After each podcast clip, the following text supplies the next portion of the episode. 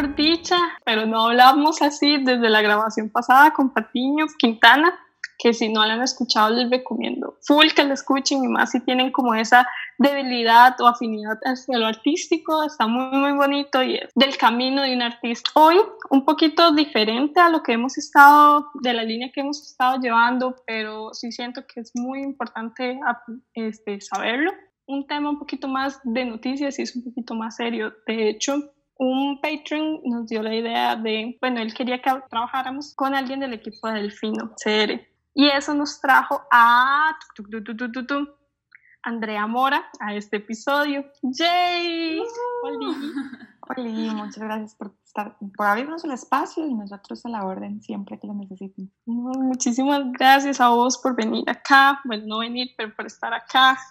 Ok, bueno, Andrea es periodista de Delfino CR y además es una herediana que sufre por su equipo. Me identifico con eso porque mi novio también es herediano, sufridor por su equipo. El que no sufre no es herediano y eso así es, digamos. Ya, ya cuando uno acepta, cuando uno se compra la camisa, uno sabe que esa vara va a doler, pero igual, ¿qué puede hacer uno? Pero bueno, hoy vamos a hablar de un tema que en general es algo súper importante para la sociedad y creo que a nivel sociocultural, porque define muchas de las decisiones que tomamos alrededor de nuestro, de nuestro entorno y que interfieren desde personalmente hasta políticamente. Y es sobre información falsa y falacias en las noticias y medios de información. La idea, más que todo, vino porque me acuerdo allá, por allá, el 2016, la Prenda Libre, que no sé si lo conocen, pero deberían conocerlo, es un periódico de broma que saca noticias como burlándose de las noticias reales, de los formatos de noticias reales. Y habían sacado uno que me acuerdo que eran cuando estaban las protestas de los taxistas rojos versus Uber, y hablaba sobre como que Uber iba a comenzar a consentir a sus clientes para que quedaran en la protesta usándolos a ellos, y era como que les iba a dar jocotes, chuchiletas, mamón chino, masajes en los pies, chicles ácidos, así, y en serio toda la nota es un chiste. Y me acuerdo que Extra TV 42 sacó una nota diferenciándose a esa nota del diario. Entonces uno piensa, ¿cómo benditos alguien va a equivocarse así? ¿Cómo la periodista va a embarrarla tan fuertemente? Y tomando en cuenta que Extra TV 42 de fijo tiene muchos más filtros, o sea, uno se puede imaginar que es un medio público y debería tener filtros acerca de dónde toman su información. Pero también pensándolo, es como si ellos tienen filtros y aún hacen eso, nosotros que no tenemos filtros y compartimos las noticias, no estamos haciendo hasta cierto punto eso. Entonces, de ahí más o menos vino la idea de realmente hay una responsabilidad nosotros como consumidores de información. Eh, bueno, que la prenda libre era demasiado graciosa y la extraño. Extraño cuando esa gente de verdad generaba más contenido porque al chile yo me ría mucho. Pero bueno, primero a todos nos puede pasar. Todos somos humanos. Yo me he equivocado fuerte en algunas notas que he mencionado porque mal entendí el concepto, porque lo que sea. por dicha, el lector del promedio del Kino es como súper, eh, digamos, colaborador en ese sentido. Y al día siguiente, cuando nos equivocamos, a huevo tenemos un correo de, hey, esto no está bien. Y yo, gracias. Lo que les quiero decir es que a todos nos puede pasar, ¿verdad? Los comunicadores también somos humanos. Y nosotros pasamos en este constante trabajo diario, porque es nuestro trabajo de estar revisando si la información que nos está llegando está bien, digamos, em, vos me contás una cosa, pero Catherine me contaba otra y entonces mi trabajo es contrastarlo y eso es lo que sale en mi medio de comunicación o nuestro medio de comunicación serios. Ese es un trabajo que nos toca a nosotros. La gente durante muchos años ha creído que ese trabajo no les toca a ellos. Igual, digo, o sea, yo entro a Facebook y siempre es como, ya encontraron la cura del coronavirus en Italia, que era la de ayer, y yo, y no, digamos la fuente es pericolospalotes.com, evidentemente no me suena. Si de verdad hubiesen encontrado la cura al COVID-19, a la COVID-19, ya estaría en medios eh, científicos, ya lo hubiera publicado la OMS, ya pericolospalotes.com no es una buena fuente, pero aún así, como la gente siente que no es su responsabilidad, la comparte y la cuenta, porque es algo que les lleva a, que les valida lo que ellos de por sí ya creen. Ahora, ¿Cómo yo puedo este, identificar un fake news? Y esto que viene aquí, no lo dice Andrea Mora, esto que viene aquí nos lo mencionaba Ani Pérez, es una periodista, por supuesto, con muchísima más trayectoria que yo, ¿verdad? Y eh, el año pasado en Delfino CR, para un programa que teníamos que se llamaba El Grano, habíamos hablado de esto. En aquel contexto lo habíamos hecho por, bueno, por, la ola de fake news que nos habían caído, digamos, en 2018 y porque en 2019 también tuvimos una ola de fake news. Todos nos acordamos de que ya el gobierno sin pruebas iba a subir el IVA al 16% y bueno, y ya la gente estaba súper enojada, o sea, mi familia estaba convencida de que ya el IVA iba para 16 y bueno, no. Entonces habíamos eh, invitado a Ani como para que nos diera algunos tips para identificar fake news y yo los apunté y aquí se los traigo. El primero, que es súper importante, es entender que las noticias son hechos reales y verificable. Yo no les puedo decir a ustedes en este momento, está nevando ahí afuera y publicarlo en una portada en un periódico, porque ustedes lo primero que van a hacer es salir abrir la ventana y darse cuenta que no está nevando. Entonces, no es ni un hecho real ni un hecho verificable. ¿Qué sería diferente si yo les digo son las 5 y 28 de la tarde? Ustedes pueden ver el reloj y comprobar que son las 5 y 28 de la tarde. Eso quiere decir que la noticia es real. Es súper importante que los hechos siempre se puedan confirmar y bueno, y obviamente que sean certeros, pero el, usuario tiene que tener la capacidad de, confirmarlos. También hablaban un, un, momento sobre fake news y falacias en las noticias. Las verdades a medias no son verdades, nunca. Bueno, volvamos al clima. Está lloviendo, pero no está cayendo granizo. Si yo les digo a ustedes, está lloviendo con granizo, la noticia está mal, aunque sí esté lloviendo, ¿me entienden? Entonces, toda noticia que tenga un huequito de duda no es una noticia real. Eso, o una información engañosa o exagerada. A veces los fake news también son como muy atractivos y saben que van a generar mucho, mucho sentimiento en la gente, como vamos a subir el IVA al 16% dos meses después de haber aprobado el 13, entonces la gente obviamente se va a enojar. Entonces, ese tipo de noticias mejor no los, ni siquiera los pensemos hasta que medios ya como más consolidados nos lo confirmen. Vamos a ver si el Fino se saca una nota mañana que diga que van a subir el IVA al 16% y es una mentira, nuestra credibilidad se va a ver afectada. Los medios eh, cuidamos eso. Y evidentemente a veces nos equivocamos, a mí me ha pasado, le pasó a esta compañera de Extra 3, somos humanos, pero siempre tratamos de cuidar nuestra credibilidad y nuestra pluma. Entonces, por eso los, medios como, como con más trayectoria, en los que la gente más confía, siempre tratamos como de cuidarnos ahí y eso le puede dar una garantía al usuario cuando los está leyendo. Aunque, y volviendo, ya, ya tengo un ejemplo más fresquito de una verdad a medias, un gran titular que sacó un medio de comunicación nacional gigantesco en su portada hace unos meses que decía que Costa Rica tenía más casos que China. Y era como, no me acuerdo dónde iba la, la cuestión, pero al final cuando usted leía la nota, nota, la nota no era falsa, era nada más un titular gigante que estaba manipulando para que usted diga, ¿what? A ver, el día que tengamos más casos que China, probablemente nos muramos todos. Evidentemente que hay algo mal. Entonces, ese tipo de notas que lo que buscan es captar tu atención, engancharte, que entonces, ese tipo de tips son cosas importantes que es bueno que la gente sepa para que no agarre, Costa Rica tiene más casos que China y se los mande a toda su familia y toda su familia entre en un pánico colectivo, no salgamos de nuestras casas, nos volvamos locos y justo todas aquellas cosas que pasarían si de verdad estuviéramos en un escenario como ese. Sí, de hecho lo gracioso de ese titular es que los números no están mal. Si uno lo ve, calzan. Y si vos tenés una calculadora cuenta pollitos fijo, lo vas a sacar y vas a decir, Dios mío, es cierto pero la cuestión es que lo llevan a uno a generar conclusiones falsas, porque la información está bien, pero está, los números son manipulables, no son manipulables, pero lo que uno dice, los números son manipulables y de hecho, bueno, aquí tú y yo dejamos, tenemos una lista de noticias y parecido a lo que vos me comentabas, esto siempre, y bueno, fijo, vos sabes más, Andrea, que sos más aficionado al fútbol, pero eso siempre pasa en los titulares de fútbol. Ahorita me encontré uno que decía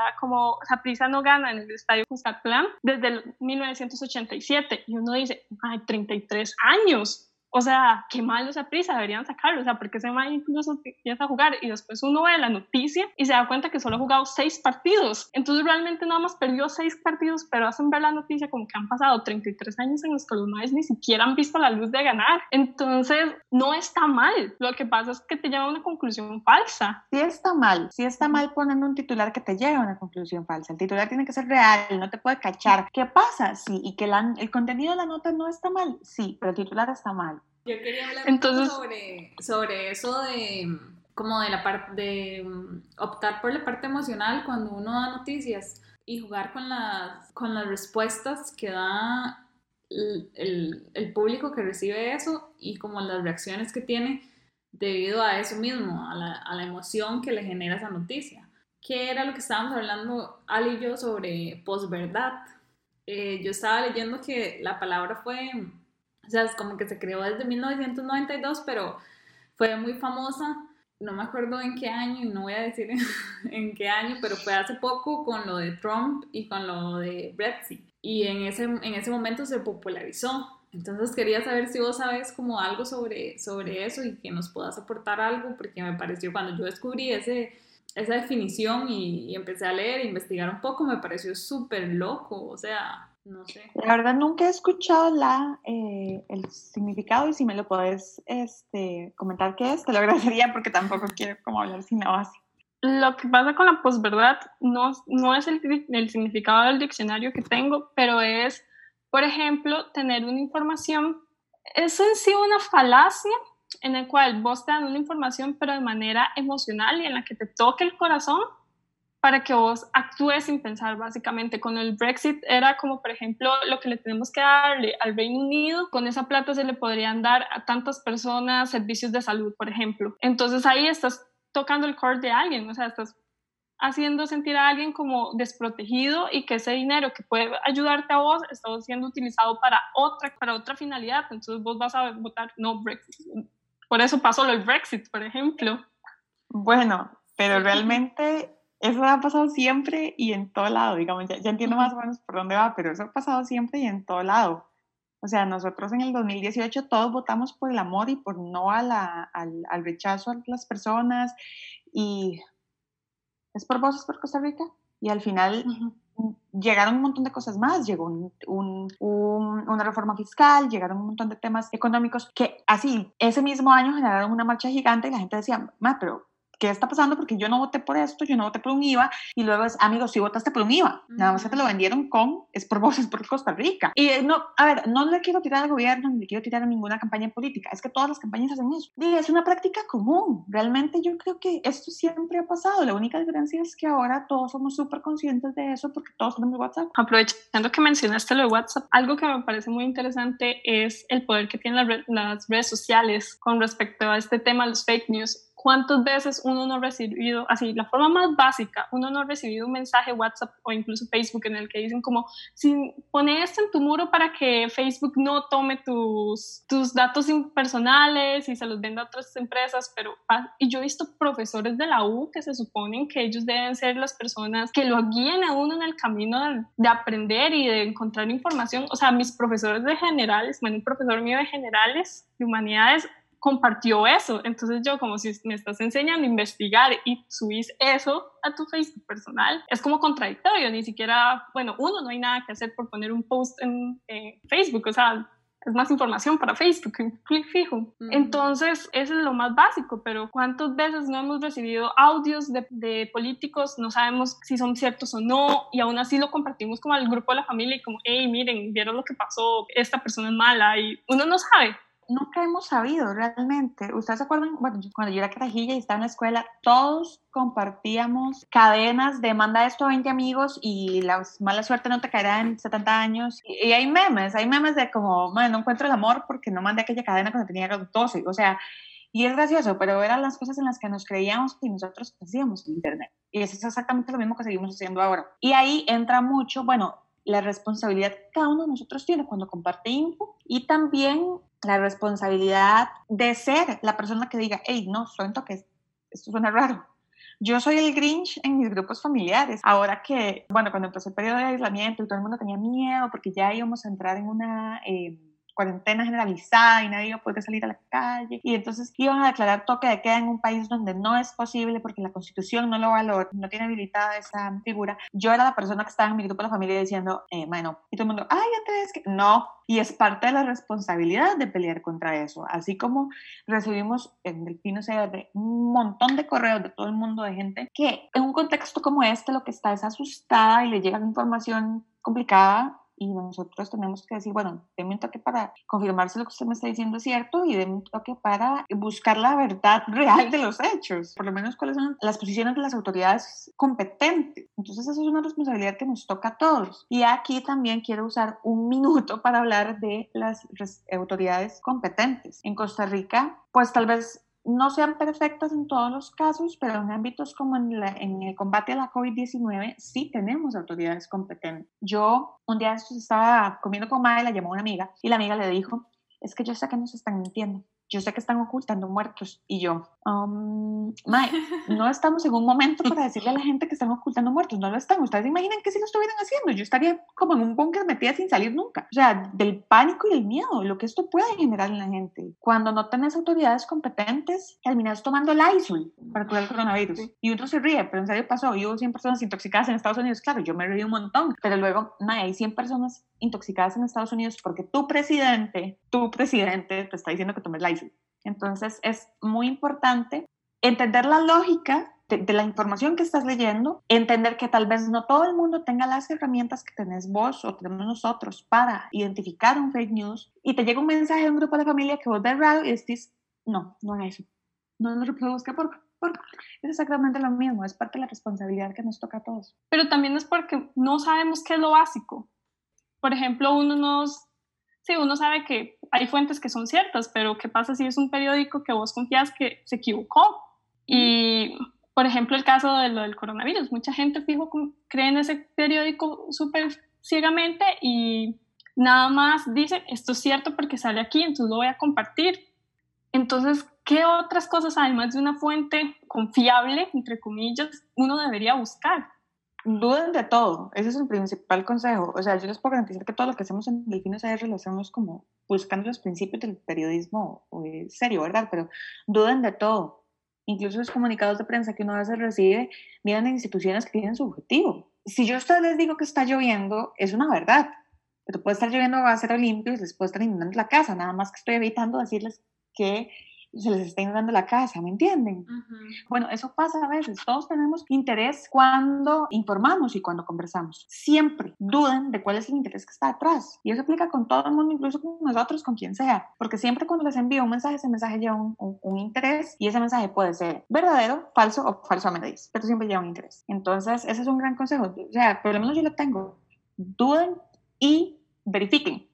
Porque la noticia tiene que ser real y verificable el punto de verificar nos toca a nosotros. Sí, yo, a mí me pasa mucho eso, lo de los grupos de WhatsApp, y yo usualmente lo que hago es como, o sea, es tan fácil como googlear nada más, y siento como que en cualquier momento, y también seguir muchas, ahora en, en las redes sociales, seguir mucho contenido que sea bastante, o sea, que por lo menos el margen de error, de desinformación sea mínimo. Porque con lo de esto de la, de la abeja asesina, de la avispa asesina.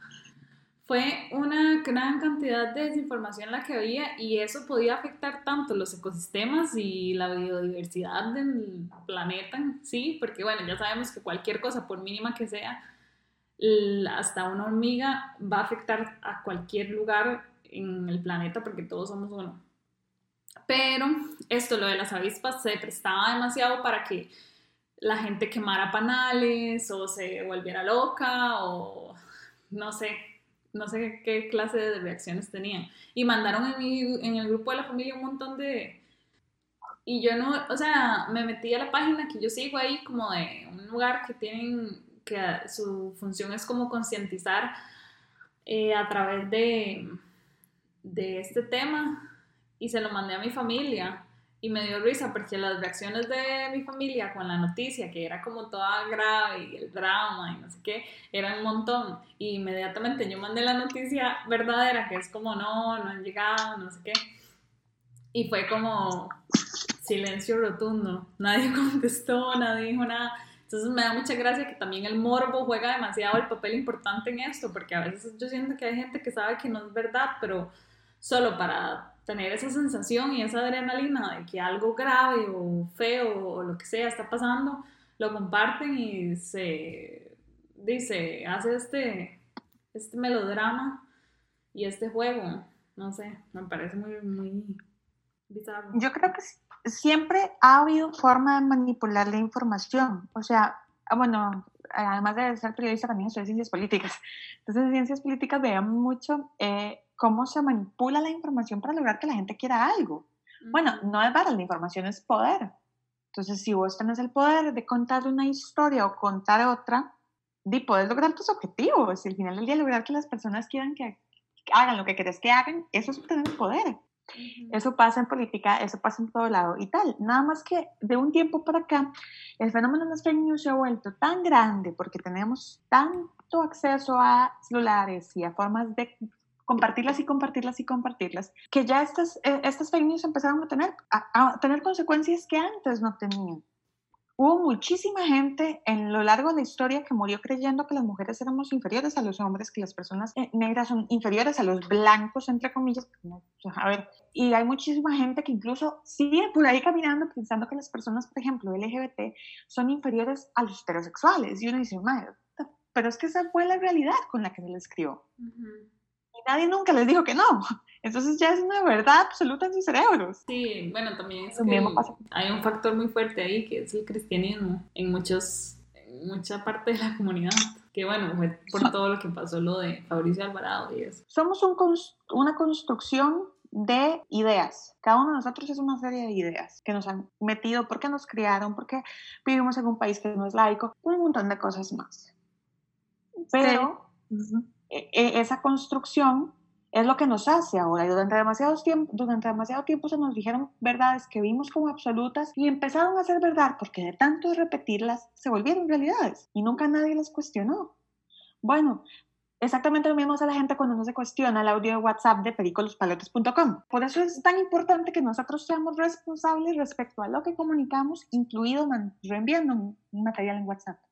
De hecho, es muy interesante porque realmente esa es la definición de bias de la confirmación. O sea, cuando vemos que eso es algo por lo cual la gente replica demasiado los fake news, vos tenés una visión del mundo y solo querés historias que cuenten a partir de tu visión del mundo. Por ejemplo, la persona promedio piensa que los animales son salvajes. Entonces, cuando ven una noticia de las avispas gigantes, dicen, son salvajes, hay que quemar todos los panales porque son malas porque no hay nada sano y bueno en la naturaleza, porque toda la naturaleza está mal y me da demasiado miedo. Entonces mejor ataco yo y así tengo este backup que es esta noticia. Pero una vez que tienen algo diferente a esa visión del mundo, es como, mm, yo no lo quiero, no va con mis principios y mi moral, entonces por lo tanto no quiero saber de eso y no me interesa. Eh, me pareció muy importante es, ya uno tiene la fuente, ¿verdad? Es el pelo, es diario extra, es del cerebro, es la fuente de la información, pero muchas veces uno tiene diferentes medios que te dan diferentes tipos de información, como uno sabe cuál es el verdadero. Por ejemplo, hace poco,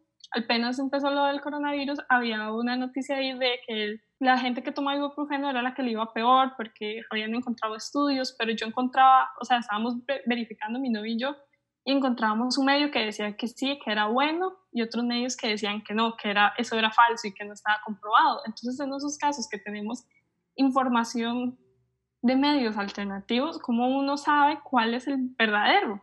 porque creo que ese es el mayor reto.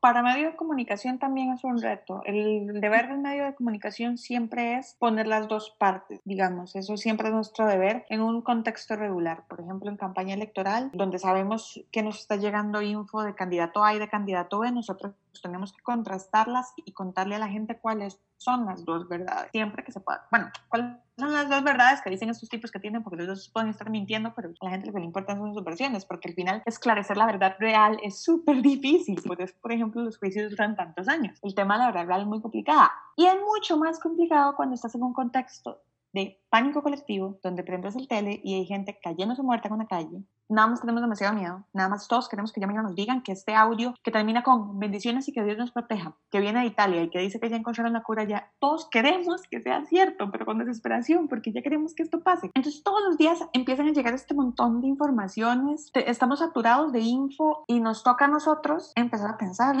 y empezar a racionalizar, que es lo que la gente no hace, ¿me entienden? O sea, la gente nunca no, no, estamos acostumbrados a racionalizar la información que recibimos, nada más decimos, como le están dando en el tele y el tele, el tele es, confiable, vuelvo a poner un ejemplo, la televisión sigue siendo el medio más confiable eh, ever, por eso es que los candidatos presidenciales siempre te pautan en tele, pues la gente le cree a la tele. Entonces, si yo en la tele veo que tengo que tomar la ISO, pasó en Estados Unidos hace un mes, no estamos jodiendo. La gente vio en Estados Unidos a su presidente decir que quiere tomar la ISO, tiene miedo porque se está muriendo, va a agarrar una botella de la ISO y se la toma porque tiene miedo. Entonces, racionalicen, racionalicemos todos. ¿Usted cree que esta información que le está llegando de verdad tiene cerebro? ¿Tiene cabida o no tiene cabida? Bajemos el toque al, al punto del miedo. Los medios siempre nos vamos a equivocar y los medios siempre vamos a porque somos humanos los que trabajamos en él, tenemos el, el, el riesgo de equivocarnos, pero siempre tratemos de buscar varios medios que nos cuenten varias versiones. Esta semana, por ejemplo, pasó una eh, de que de la denuncia de la Fiscalía Carlos Alvarado que un medio informó y otro medio dijo, ey, no suave, esto no es, y de hecho salió un editorial hoy. Es la misma, es la misma versión, sea, es la misma historia, perdón, pero son dos versiones. No se queden solo con una trabajen e infórmense, googleen. La gente ni siquiera googlea, la gente nada más no, yo vi eso en tele, entonces ya es. Entonces es como, como poner un poco más y tener nuestra responsabilidad de ponerle un poco de caña. Por eso yo les hablaba a ustedes de que el tema de las fake news va muy relacionado, muy relacionado a la responsabilidad individual de cada uno de nosotros al creernos lo que vemos. Puede que el periodista se haya equivocado, puede que nada más nos está contando una de las dos versiones del hecho. Entonces nosotros nos toca el tema de googlear y buscar qué dicen sobre el ibuprofeno, qué dicen sobre la etcétera, etcétera, etcétera. Porque al final del día es nuestra vida la que puede, eh, sobre la que está teniendo impacto esa noticia. No se queden todo lo que escuchan. No lean solo un medio de comunicación. Yo creo, que es muy importante. No, no escuchar una sola versión de un hecho. Claro que es un trabajo y que es una pega, bueno, sí, pero es nuestra responsabilidad como ciudadanos que se quieren informar bien y que no quieren convertirse en superpropagadores ahora que este, este término está tan tan de moda, no quieren compartirse super eh, propagadores de información falsa. Quiero comentar algo, pero no puedo comentarlo porque se nos va el tiempo. pero es de un episodio que escuché hace poquito en Radio Ambulante, demasiado, demasiado bueno, que se llama Disparos al aire. Y es sobre, sobre un, sobre una, una empresa de Volkswagen que, que compró cañones para tirar misiles a las nubes para que los misiles liberaran unas partículas para que no granizara. Y entonces les está afectando a los agricultores en México. Pero no hay un estudio científico que, que, que lo apruebe ni que, ni que mm, avale que esos cañones sirven, porque todavía el clima es un tema que no se puede controlar. O sea, se puede predecir, pero no, pero no es una certeza.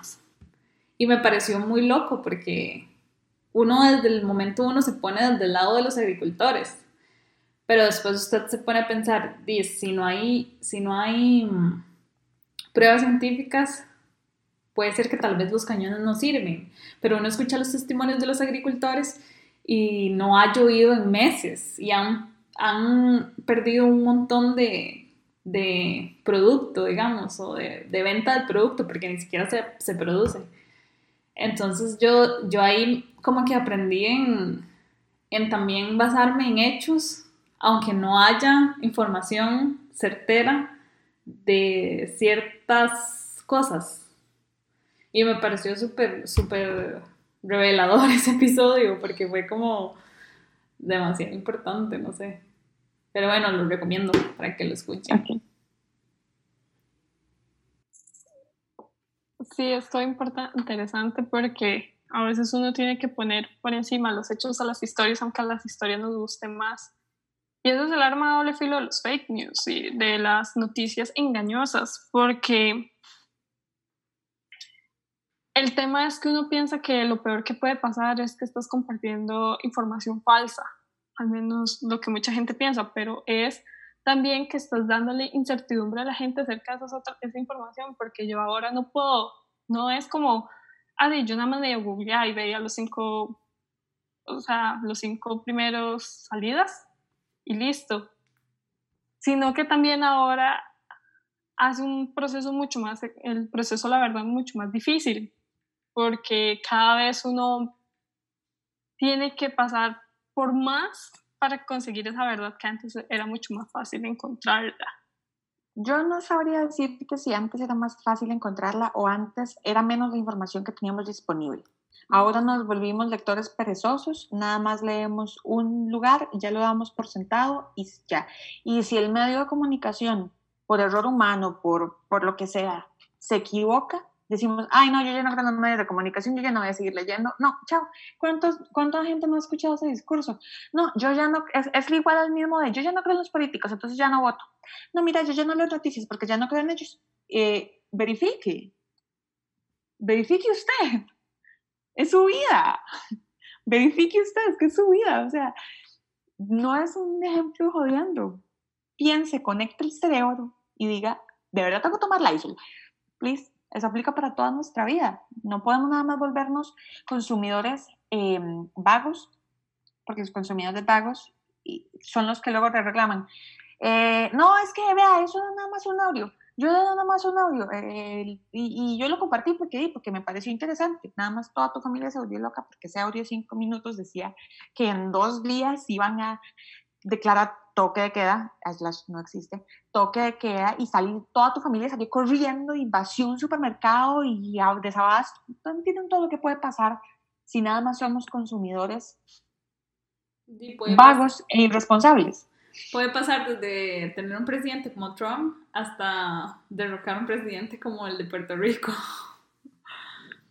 o sea, es tan grande el nivel de, de reacción que puede tener una fake news o una noticia real o, un o compartir una noticia dentro de redes sociales o medios de comunicación informales. O sea, es, es tan grave y es tan poco delicado para mucha gente. Es poderoso. Tiene poder, mucho, mucho, mucho poder. Y el poder conlleva una responsabilidad. Y la responsabilidad también es nuestra, no solo de ellos. Entonces, más, solo por favor, cuidémonos, cuidemos lo que comunicamos, cuidémonos del impacto que vamos a tener en los demás y, seamos responsables. Muchas gracias. Muchas gracias, Andrea. Muchas gracias también por el trabajo que hacen.